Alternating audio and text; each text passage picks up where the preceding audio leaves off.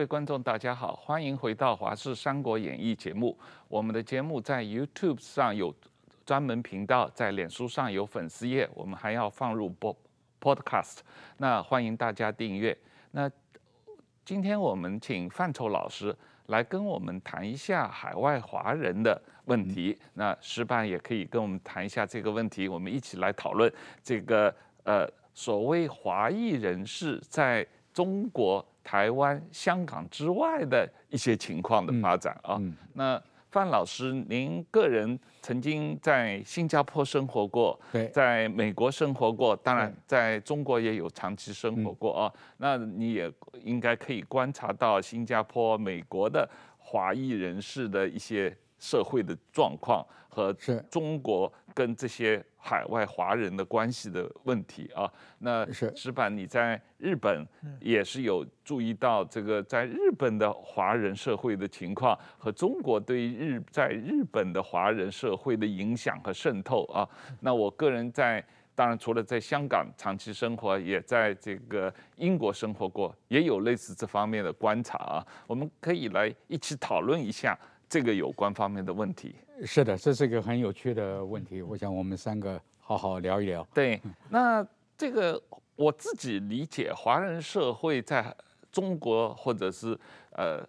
台湾、香港、中国之外的华人社会，本质上是分成好几个不同层次，根据他们的先来后到和他们呃来自于哪个地区啊的一些情况，实际上是。很不相同的啊，但是对于西方人来说，他们觉得你们都是中国人，你们起码第一都是黄种人，第二你们都说中文，都是中国人啊，很难区分。但实际上他们是很不同的啊。那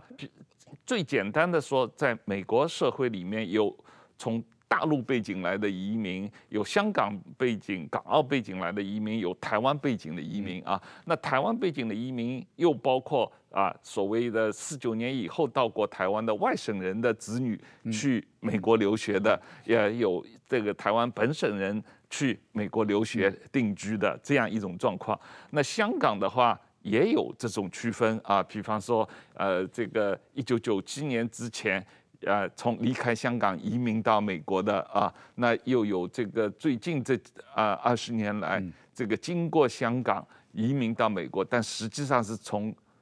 大陆移民过去的啊。那大陆的话，移民到美国的话，也有好几批，有这个啊，这个八九民运之前的去美国的，很多是啊，因为八九民运留在美国啊反共的，但是。最近这二十年来移民到美国的有很多是这个权贵，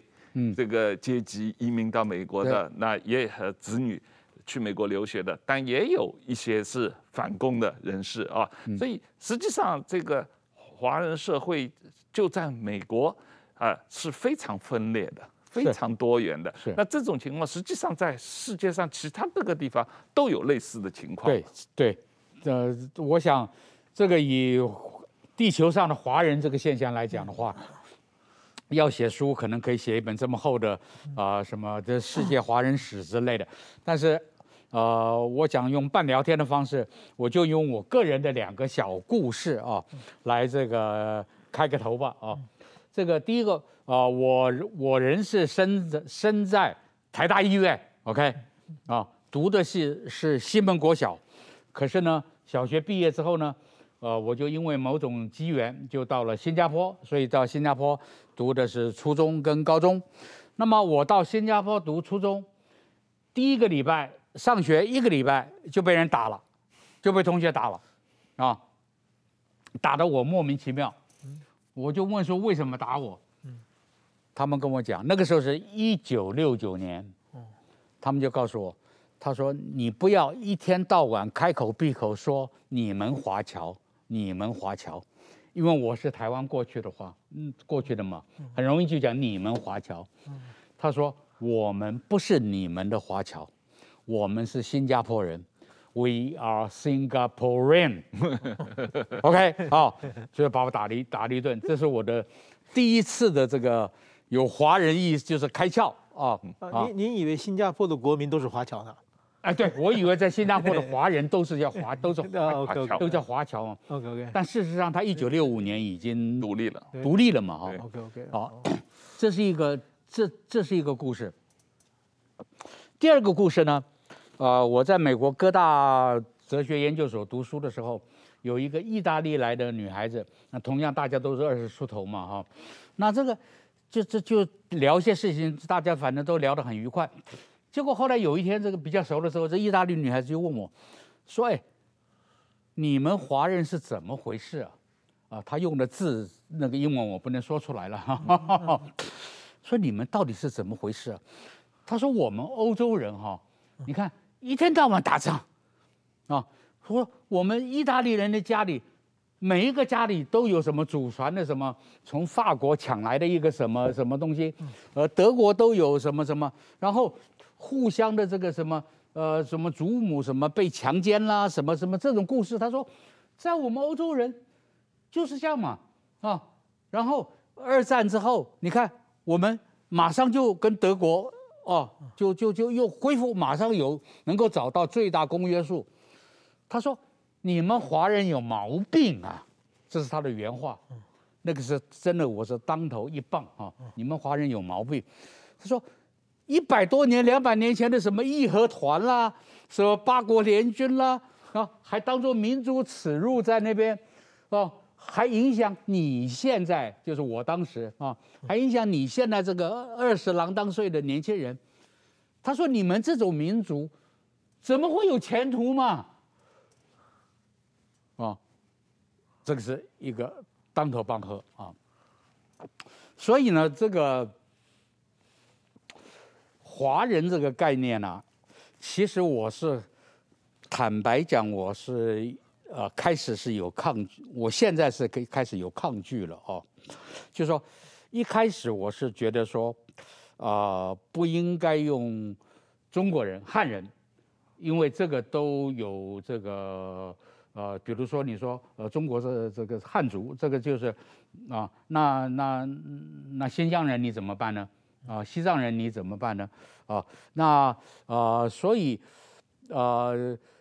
就是对于“华”这个概念，其实我们读过一些书的都知道，它这个它这个概念是不断的在历史上是不断的变化、不断的扩充的，这个边界是不断的，它最后被现在现在被限制定义在一种。啊、呃，这个比较有呃政治含义的一个概念，我觉得这个是很不很不幸的了。是，哎、我就我们曾经找复查来跟我们做过一个节目啊，啊就是讨论说你是不是中国人，你是不是中华民族，你是不是汉人，就是特别是中华民族这个概念是一百多年以前这个革命党人，包括国民党的，啊、包括梁启超啊，他们。杜撰出来的东西啊，是一个新的概念，然后这里面这个概念本身也是不断变化的。然后共产党对于中华民族的定义也是不断变化的啊。但是我们今天不讨论这这个历史上对于中华民族或者汉人怎么定义的这个问题，我们只是为了讨论这个华人社会，只是我们一般理解的华人社会在。在美国也好，在日本也好，在欧洲或者新加坡的这种这个这个跟中国的这个关系啊，这这几年的变化，特别是中国共产党对于海外华人的统战、大外宣的这种状况，我觉得是比较值得重视的啊。因为这个呃问题，呃，前一段时间我也专门看了这个。何青莲老师写的这个《红色渗透》那个书里面花了大量的篇幅讲这个过去十几年中共怎么样在这个全世界的华人社会里面大量的进行统战和大外宣的这个工作，呃，特别是对于这个华人社会的这各种媒体啊，包括广播电台、电视台、报纸、杂志的这个渗透，呃，这个。对于整个这个造成这个呃，在所谓各地的华人社会里面培养一批呃亲中的支持中共的或者跟中共有利益瓜葛的人的这样一个势力有很大的关系吗？这个很明显的，啊、呃，如果从这个，如果从这个这个层次政治层次上来看哈，很明显的这个中共的这个他利用华人的这个概念，他做的大外宣，啊、是非常。这个痕迹是非常明显的，尤其是比较有钱的时候，比如二零零八年北京奥运啊、之后啊，啊，呃，所以我我自己常常讲的一个道理就是说，华人这个概念，你如果用上了华人这个概念啊，呃，不不知道大家有没有？呃，看过这个美国，就是流亡美国的这个中国的历史学家刘忠进的一本的一本书啊，那么它里面讲的这个概念就非常非常清楚。他说，中共的大外宣利用“华”这个的大外宣，就是一个同心圆，叫做党国中华啊。说你爱不爱共产党啊？啊，你不爱没关系，你骂共产党没关系。我付钱给你骂共产党，好不好？嗯啊、哦，你你不要，你只要你只要承认你是这个呃中国人，哎、呃，中国人啊，呃呃就就可以了，国就可以了啊，成中国人就可以了，他就有办法想办法把你往外拉。他说你连哦中国人你都不承认，你不认为你是中国人，没有关系，那你是不是华人？如果你是华人。你说他有一套统战的轨道，只要你承认了说我是华人，他就会有一套说辞。比如习近平就叫中华儿女，对不对啊？那他就有那么一套 SOP 把你往党那边拉。是。那所以这个呢，就变成说华人本来只是一个中性、比较中性词，或者说文化上的代表词，现在的政治意味就变成。越来越这个那个呃浓厚了，是，然后再加上英文里面的这个没有办法区分，比如都叫做 Chinese，嗯，哦，那么顶多叫做 Mandarin，对不对？那所以也就让老外也就是很难在概念上这个把您刚才讲的这么多，其实是一个蛮复杂的，呃，好像万花筒一样的这个这个这个这个内涵的东西啊。就把它搞成一团浆糊了，那就变成很容易统战了。在日本的华人世界是完全是超级复杂的。这个我们过去啊，有一大概十几年前吧，我们报社有一个全世界的华商大会在日本要举行，然后我们报社写一个华侨的特辑，是我和几个别的记者一起负责的。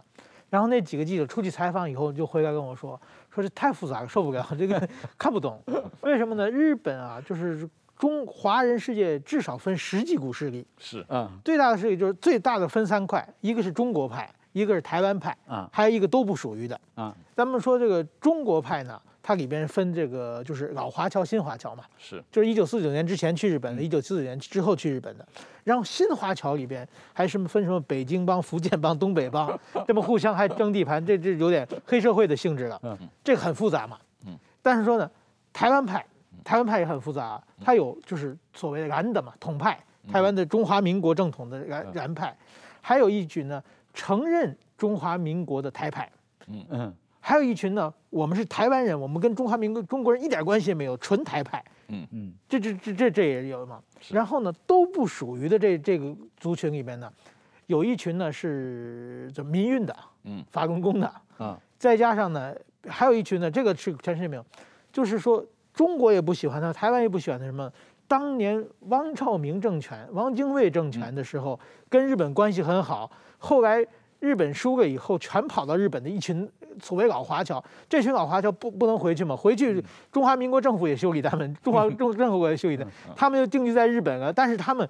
一开了很多餐厅在东京那边啊，这我有很好好几个关系很很熟的，他们其实完全保存中国的传统文化。过年还放鞭炮什么的，嗯、但是说他们已经没有家乡了，回不去了。回去，因为他们是当时是汪伪政权的，呃，跟合作者嘛，嗯，是都跑到日本去了。然后呢，还有一群呢，搞这个疆独的、搞藏独的、搞蒙古独立的，还有一群要恢复满洲国的。嗯嗯、这一群林林总总在这这这里边啊，这互相主张都不一样。说是敌人吧，有时候关系还挺好；说是关系挺好吧，也还不好。中国对这些人的渗透基本属于全方位的。是。唯一一个集团没渗透进去，就是那群台派。嗯嗯，他们机会讲台语，对中国一点也没有认同，而且他们就是中国可能觉得渗透他们也没什么大用。嗯，就是说在日本搞台，就是剩下的以外这些不管是什么，就是全部都是刚才您讲这个同心圆嘛，一步步扩大都有号召力。除了那群讲台语的纯台派，他们是这个同心圆扩大到多大也扩大不到他们那里去。但是说呢，剩下的。这些或多或少都是受受到中国的影影影响，所以我觉得这个日本的一般的记者是绝对看不懂的。他们采访几个人以后，头脑都晕了。你们到底是主张什么的？所以说，这个我觉得是一个日本也是多少年以来嘛，中国革命的大本营也是日本，中国的各方面的影受影响，相互影响是非常多的。而且，台湾独立运动的大本营也是在日本嘛。是啊，在这各种关系上，所以日本是这个华人的世界是非常非常复杂的。是，这一点哈，我觉得，呃，因为我在新加坡住过五年嘛，哈，小青年青少年时代，所以我觉得新加坡是有一些经验是可以借鉴的哈。新加坡如何在多元种族啊，这个就是就所谓所谓的华人、马来人。啊、印度人还有另外的其他的人，多元种族的这个混合之下，然后新加坡的华人的种族也有呃四九年以前去的，四九年以后去的，也有类也有类似的这个状况啊、那么有潮汕的，有福建的啊、那么啊、但是新加坡都用一个民族融合、种族融合的一个大融大的一个框架。把它把它融进把它融进去了啊，那么呃，所以台湾现在，我觉得接下来了啊、其实已经有了啊，但但是接下来会更严重，面临的一个问题就是说，现在在做民调，还在问说你认不认为自己是中国人啊？你认不认为自己是台湾人？但是如果做一个民以后可能以后要做的民调是。你认不认同你是台湾人？嗯，啊不不，对不起，华啊华人。嗯，你认不认同你是华人？嗯，还是你是认同你是非华人？那非华人有很多选择嘛，比如南岛语系啦，啊，嗯，这些还是你是非华人？啊，那么啊，这个是台湾现在新移民又，嗯，对不对？越南的子越南的子弟、印尼的子弟的新移民又不断的进入。啊，那好，原住民的这个团体也在成长，所以这个会是华人这个问题会在台湾也会慢慢的变成一个呃文化上、社会上、政治上的这个议题啊。那呃呃，所以这个呃有必要在，我觉得蛮有必要在从现在开始我们。大家就对这个所谓的华人这个概念开始做某一种的厘清的动作了。呃，我觉得台湾啊有一个就是中国一直批评蔡英文的去中国化，其实我认为蔡英文基本什么也没做，正因为他什么也没做，台湾自然而然就去中国化了啊，因为他那个离中国的这种排斥力越来越强。嗯，我觉得一个非常明显的这个象征就是这次东京奥运会，东京奥运会我周围的大部分台湾人是。当然，给台湾加油是理所当然的嘛。除了给台湾加油，第二给日本队加油，第三给中国队的对战对手加油。这个就没有华人认同了嘛。如果有一点认同的话，起码就是说跟不跟台湾，你跟中国队加油嘛？中国跟一个完全不相干的国家比赛，这对这个对华人认同不但是就是不是没有吸引力，还有一个排斥力。这种人是非常多的。当然是不跑。不排除一部分统派啊，还是给中国队加油了嘛？嗯，这这个是我觉得台湾有有一两两分的，还有一个我前不久我自己蛮感想蛮深，就是他一个非常喜欢日本的一个台湾的过去是唱歌的一个歌手，他这次日本呢，他是八十年代呃九十年代去日本的时候啊，当时呢入日本国境的时候就是必须要填写自己的籍贯啊，要写成中华人民共和国台湾省。他特别抵抵抗嘛，但是没办法，他的被发的证件写的是中国台湾省。现在呢，这次呢，就是回来以后呢，这次不是日日本的那个疫苗送给台湾了嘛？很高兴给我打电话，说这个太感谢日本了，下次再去日本让我写，我就写日本国台北州。就是说这种，也就是也许有半开玩笑的意思，但是这种国家认同确实是自然而然的这种去中国化。现在在台湾，同时在香港，我觉得正在非常明显的发生。是我们先谈到这里，休息一下再回来。好范老师，我我想跟你谈一下，我们谈一下这个台湾如何在海外的跟台湾有关系的华人社区中间扩展影响的问题啊。刚才我们讲了中共对于海外华人的统战和大外宣，大那台湾也应该对于海外华人也好，有跟台湾有关系的人也好，这个社区里面的一个。大外宣这个扩展影响的问题啊，那当然先要有台湾内部的认同共识啊。那前一段时间我们做节目也经常提到这个正大每年做的一个这个民调，已经做了从一九九一年开始到现在已经做了这个三十年了。这个就是台湾人，你自己认为自己是台湾人、中国人，还是既是台湾人又是中国人？这三种类型，这个百分比，这个过去几十年发生了很大的变化。那现在大概有三分之二认为自己是台湾人，嗯。啊，那还有三分之一认为自己既是台湾人又是中国人，大概不到百分之五，可能百分之三到四认为自己是中国人，嗯。啊，这样一种变化，这跟啊一九九零年代开始的时候是正好倒过来，完全不同的状况啊，但是。这两天我看到这个江启臣，他为了竞选这个国民党主席，他公开提出说他自己是既是台湾人又是中国人啊。那他他是，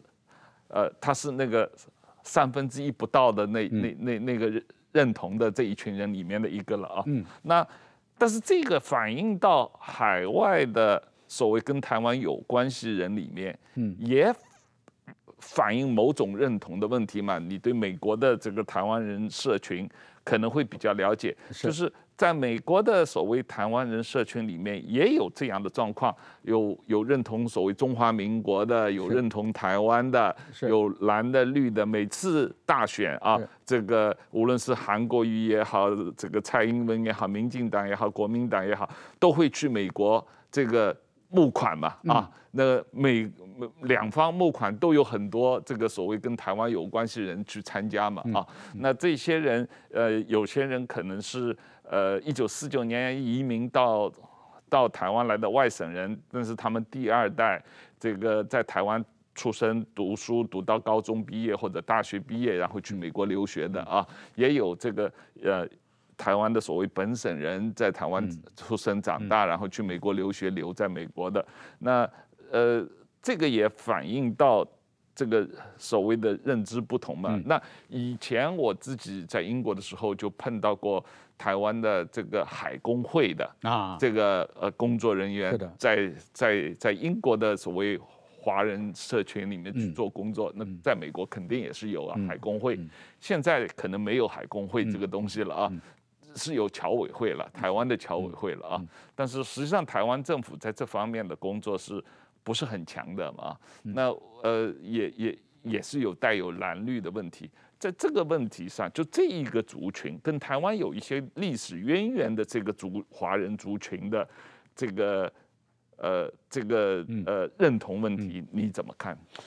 啊、呃，我想您您刚才讲的。啊、呃，这个现象其实基本上归结下来就是一个所谓认同认同感的问题嘛，哦，那呃，很坦白讲，我个人呢，我是一直非常的反对台湾的这种民调方式，就是问说你是你认为你是中国人吗？你认为你是台湾人吗？我认为这种问题太廉价了，哦，太廉价了，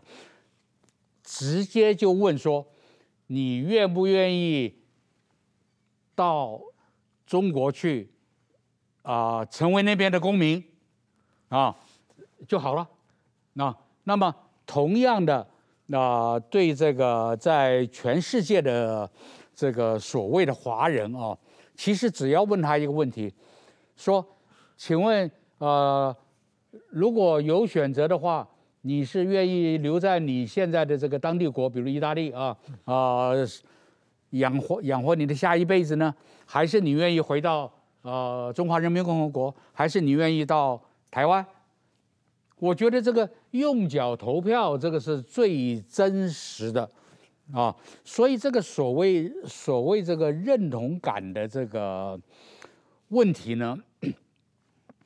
我觉得台湾，您刚才提到的说，呃，台湾现在可能限于经费，或者限于这个呃政治上的某些原因，就是对这个世界的这个所谓的华人群体。做这个台对对做做台湾的这个外宣的这个力度，可能这个已经不如以往了，或者说是不够的啊啊！但是啊，但是但是，我觉得这个怎么讲哈？我觉得台湾其实也不用做太多的这个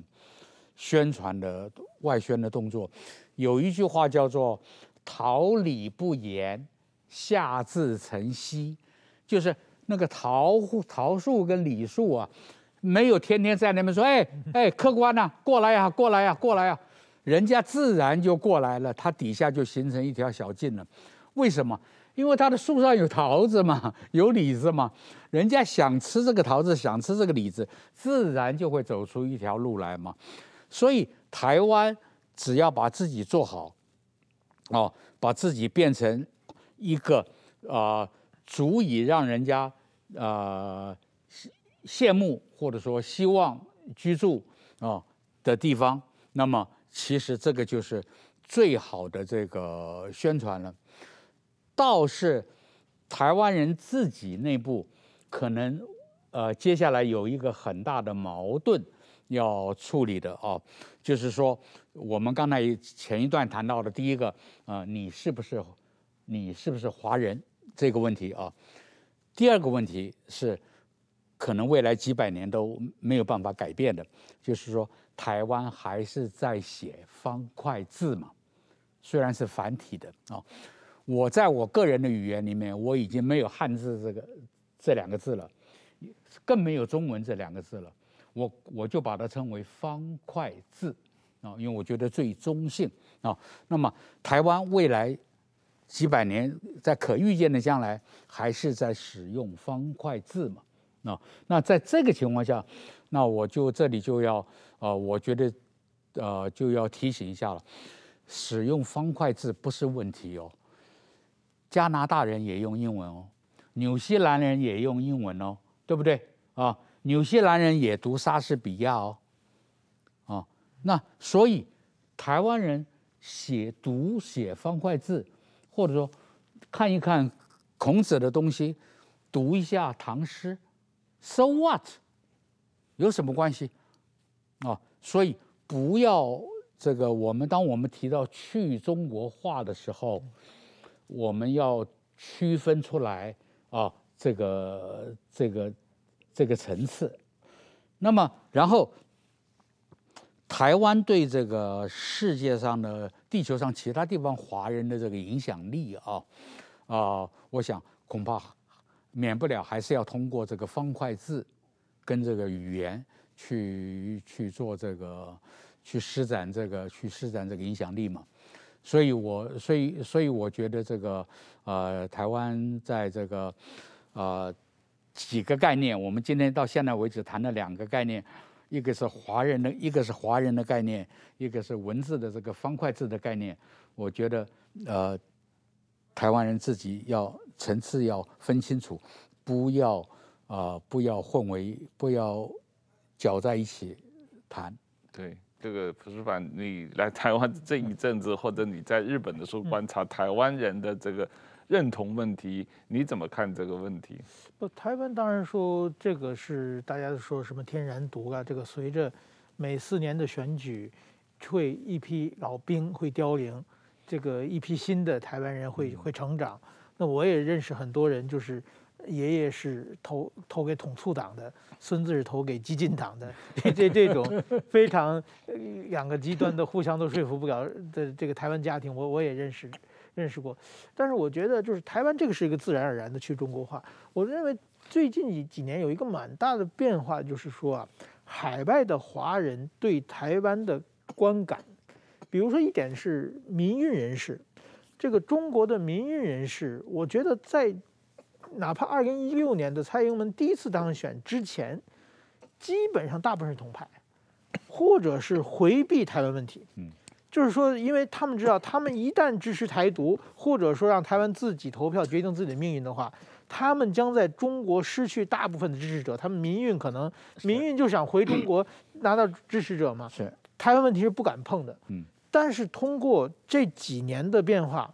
民运人士很多人。都开始改变了，我觉得超过一半。对这个变化，我觉得特别，特别是去年这个蔡英文第二次当选之后，嗯、这一一年，我估计跟习近平的穷兵黩武在国际社会的形象，呃，中美的完全对立也是有关系。但是基本上这些人的。已经发生了很大的这个意识上的变化，嗯，这个意识变化，我觉得是非常非常重要的。当然，还有一些小粉红，还有一些拿着共产党大外宣的钱，还继续在鼓吹。但是说，台湾能够得到海外中国人的理解，我觉得这是一个，因为中国人从古以来都喜欢大一统嘛，嗯，在这种情况之下，哎，我觉得这是一个台湾问题的一个变化。那么今后这种价值观会不会传到国内？我觉得这是很重要。啊，石板的这一点我特别有感触，因为我在美国生活十几年嘛，嗯、跟民运跟最早期的民运人士，对，啊，嗯、跟王炳章那一代，哦、啊，从那个时候就就开始了，还没有八九的时候就开始了。嗯、那这一路观察下来，这个我是非常清楚的哈。嗯、也就是说，现在在这个美国的，至少在美国的这个所谓的中国到美国的这个民运人士。里面，你你如果问他说，你赞不赞成台湾独立？嗯啊，以前可能七八年前，可能只有百分之一、百分之二的人敢说赞，现在我相信超过百分之五十。对，说我赞成台湾独立。那么他赞成台湾独立，他并不是因为了解台湾人的心情或者什么，他是希望借着台湾独立来。刺激中国，让中国的政治改进，或者让中国共产党垮台，啊，所以台湾独立在他们的脑子脑的是是在他们的工具箱里面的一个主要的工具了，嗯。啊，那么所以在这种情况下呢，有的时候呢，啊，我觉得。台湾人呢，某些人也不要太一厢情愿哈。比如有些有很多台湾很多人认为说民运里里面有很多民国派，嗯，哈，所以就因而认为说这个民国派 中华啊，那其实呢，啊，不是的啊，就是我们不要太一厢情愿，我们把台湾自己做好，把台湾的民主、自由、法治做得越来越好。你做的越好，全世界的华人就会越支持台湾，啊，这成为就是说是保持一个独立自主的一个个体性，这个支持力度会越来越来越来越强，不用你天天去，就是我们前面讲过的，就是你不用你自己天天去。抢一个什么神主牌，抱着一个神主牌，或者报的这个什么血缘，哦、呃，用血缘论啊，啊、呃，或者说这个你不用，你就演，把自己做好，嗯往前看，很自然的这个海外的整个华人圈里面，就会把你台湾当做一个宝贝来，啊，有些是因为爱你而保护你，有些是想把你当成工具。来撬动中国共产党啊，那也没有关系嘛，啊，所以我觉得在这一点上，其实啊，台湾是应该是在 在这个华人世界华人的这个脑子里的地位啊，应该是蒸蒸日上的，即使他，对，即使他反对台独啊，他也不会赞成统一。对，我觉得，我觉得我我记得很有蛮有意思，就是这个华侨对华侨的，或者是自己在外的这这些，呃，公民或者是怎么对他们怎么接触啊？我觉得我我记得蛮清楚，我我九十年代在美国稍微住过一段时间，那时候很多台湾朋友关系很好。那个时候九十年代末在华盛顿，有就是国民党派有民进党派，嗯，国民党住在那里的人呢，他工作什么？他他从政府，他从国民党不拿钱。请那些国民党派的留学生吃饭，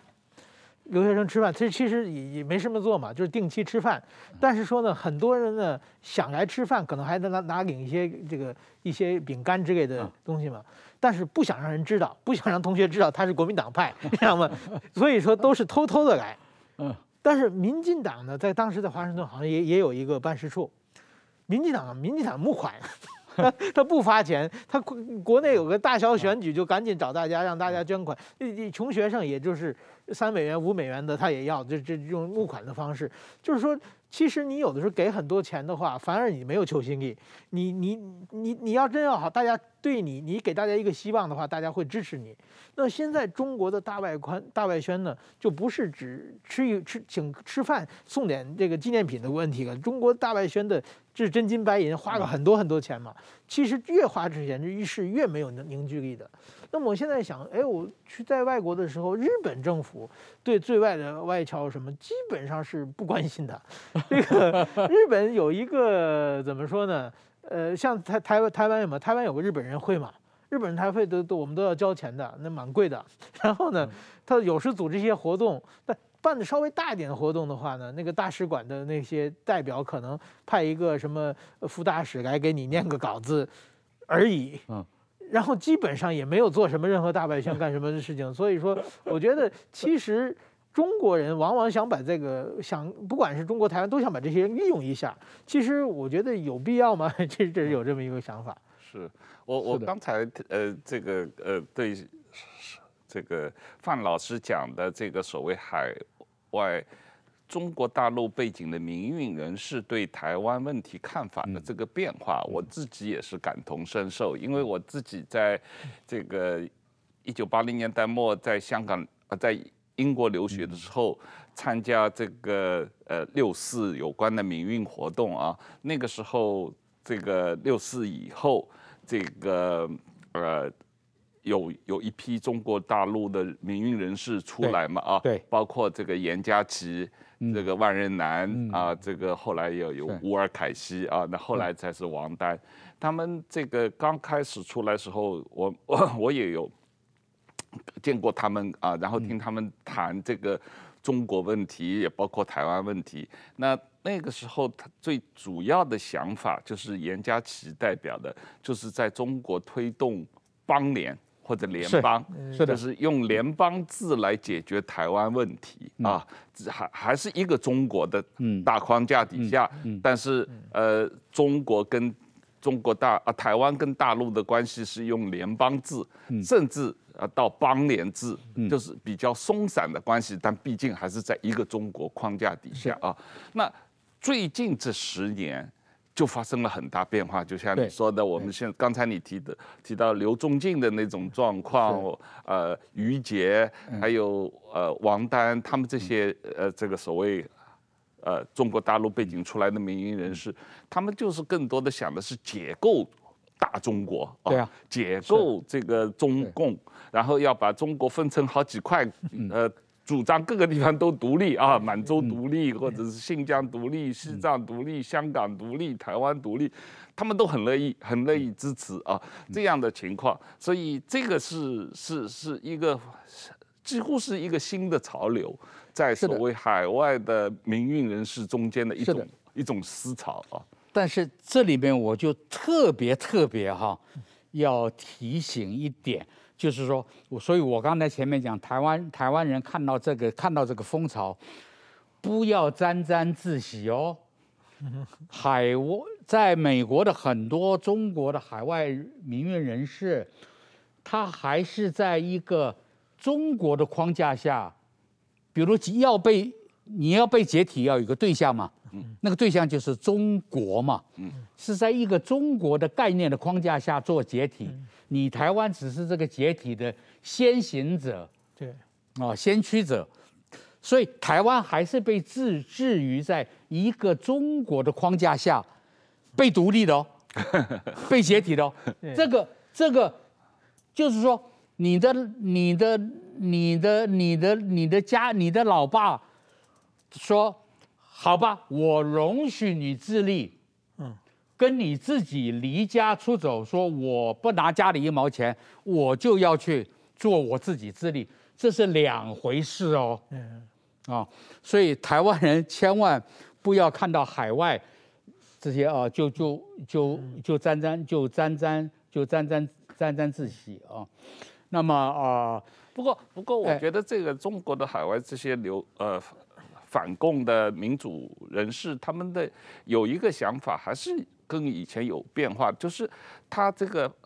保卫台湾的自由民主生活，嗯、保卫自由民主的这个价值观。是重于所谓中国民族主义的价值观，嗯，这个问题在这几几年中间，我观察到也是有蛮大的变化的。是的，是的，这点我同意。因为共产党也好，或者是以前的老的这个海外民运人士，他们还是有一不断的被共产党利用一个民族主义的价值观，说，嗯，就像你说的，反共可以，但是不反中。啊！但是现在的这个所谓海外民运人士，他们很多的想法是跟解构中国，嗯，是，但是台湾作为一个自由民主的政体本身的独立性。嗯，他们觉得是值得支持的啊，是。这个跟中国的民族主义的价值观有很大的冲突，这个问题我觉得还是蛮明显的。对，我我觉得也是，就是说现在的需要一代一代人的思想解放了。嗯，最早的出现像刘斌彦那些人，嗯，他们讲的是要把共产党分成两个嘛，一个左派共产党，一个又让他们自己竞争嘛，对，这是这是他们想象的民主嘛。嗯，就是首先他认为共产党的一党专制是一个前提，前提，然后再思想，然后一点点在升华。那么现在的民进人士当然有利用台湾的部分，但是另外一个最在他们的价值观里面呢，终于我觉得就是说，中国的大一统重要还是民主自由重要？民主自由终于要上面去了。对，我就我觉得这这是我我采访过台湾的一些统派统促党的一些人啊。他们认为中国大一统更重要，嗯，是。先一统把这个中国这个法一统维持下去以后，我们再慢慢的民主，嗯，你先独立出去以后，我们大一统没了，就什么都没有了，再民主也没有意义，这这是他们的优先顺序嘛。但是中国的民运的人士一点点的，他们认为，哎，民主自由更重要，民主自由之后，我们一统不不一统的话不重要，就是说能统一更好，不统一的话是在民主的游戏规则之下。合法的独立也是可以接受的，所以我认为什么呢？就是说，这种思想启蒙，这大家一点点的能够思想发生变化的话，民运人士可能变化。那么中国国内的这些人，以知识分子为先，会不会也会这样？就是从刘斌燕到王丹，然后呢？这这种思想的变化会不会在中国国内也会发生？如果这样的发生的话，我想对世界来说都是一件好事情。是这样，我个人的观察是会发生的，嗯，而且已经在发生了，嗯，只是因为习近平现在压得太紧了，嗯，哦，所以这个声音这个声音出不来。大家看到台湾一般的社会看到的都是啊小粉红啊或者自干五啊，对对对。所以呢，其实没有必要去把那个小粉红跟自干五的现象夸大，因为我在中国住了。二十几年，我太清楚了。也就是，也就是说，中国现在一般的人民，他们只要那个信息、消息的那个源头稍微打开一点点，嗯，他们看到了台湾是怎么一回事，他们自然就会知道，就是会做出比较，知道什么叫做呃民主不民主。我觉得这个是非常自然的。所以在这一点上。啊、呃，我觉得只要在不发生啊、呃、战争的情况下，是自然演变的话，哈，对，时间是站在台湾这一边的，对，啊，这个这个中共常讲，常常讲说时间站在他们那一边，嗯，我一向都认为他们错的，时间是站在台湾这一边的，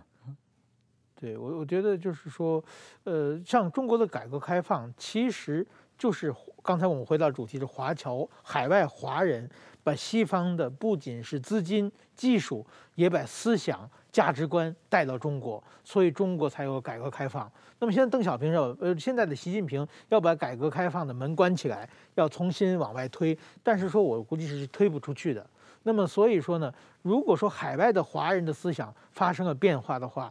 他们作为新的价值观、新的思想，如果能源源不断地进入中国的话，也许能会变成中国社会发展改变的一个新的契机。